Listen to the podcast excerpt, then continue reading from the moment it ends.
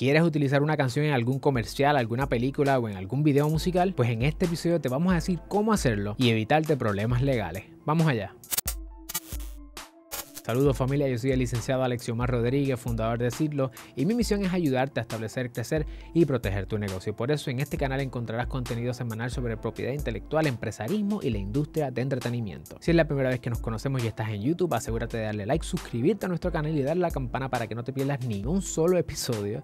Y si nos estás escuchando en formato podcast, asegúrate de seguirnos y la Apple Podcast y dejarnos un review con 5 estrellas que lo vamos a leer en los próximos episodios. Hoy vamos a hablar sobre dos escenarios. El primer escenario es donde tú haces las cosas bien desde el principio, requiere más trabajo y el segundo escenario es donde tú vas a estar jugando con mucho riesgo. Primer escenario, quieres hacer las cosas completamente bien y paso por paso y quieres utilizar música en algún audiovisual. El primer paso es buscar una licencia de sincronización, un permiso para sincronizar el audio con el formato visual. Para esto necesitas consultar con el publisher o el editor que está administrando o es dueño de la composición. Esa información la puedes buscar en ASCAP, BMI, el Harry Fox Agency o buscar un abogado que te ayude a diligenciar esta licencia. El segundo permiso es que si vas a estar sincronizando un audio específico, es decir, tú no vas a grabar la canción para entonces sincronizarla, sino que ya tú vas a utilizar un audio que está hecho, tienes que pedirle permiso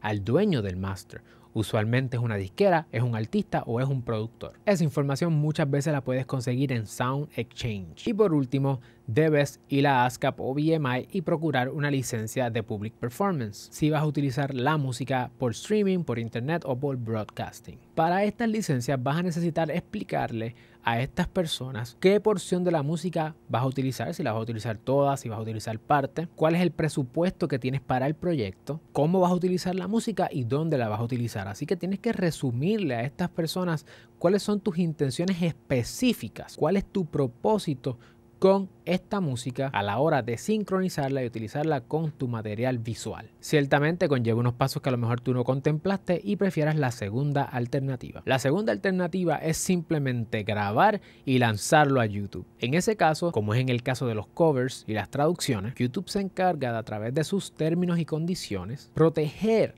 a estos dueños de estas obras, de estos copyrights, al notificarles a través del YouTube Content ID de que se está utilizando su música y ellos puedan ver cómo se está utilizando y decidir si quieren tumbar la música o tumbarte el video o monetizar ese contenido. Lo que pasa es que es una prerrogativa de la disquera o del publisher, por lo que tú no necesariamente te enteras y un día puedes levantarte con 100.000 views en tu video y al otro día te tumban el video, después de tu haber hecho una inversión, haber dedicado tiempo, esfuerzos y recursos. Por lo tanto, esta segunda alternativa es más arriesgada porque simplemente tú te lanzas, pero igual no invertiste en tener que sacar licencias con estas personas. Así que es un balance de cuáles son tus expectativas, tus recursos y tu tolerancia al riesgo. Por último, tengo que mencionarte dos cosas que a muchas personas se le pasan. Número uno, que tú tienes que establecer contratos de trabajo por encargo o work for hire y relevos con los actores, los productores los editores, videógrafos, entre otras personas que sean parte del proyecto para asegurarte de que el material visual, de que el video sea tuyo. De lo contrario, estas personas pudieran reclamar derechos sobre esa obra que se creó si ustedes no tienen un acuerdo por escrito. Y número dos, tienes que asegurarte de evitar utilizar material de otras personas, material protegido por derechos de copyright, como serían murales, obras de arte y marcas, sin pedir permiso previo. Es posible que no pase nada, pero también estás jugando con la incertidumbre y sí es posible que alguien reclame derechos sobre tu video y termines teniendo que pagarle o ellos terminen tumbándote el contenido. Si te gustó este episodio, asegúrate de darle like, suscribirte a nuestro canal y compartirlo con otra persona para que también aprenda lo que tú aprendiste hoy. Nos vemos en la próxima.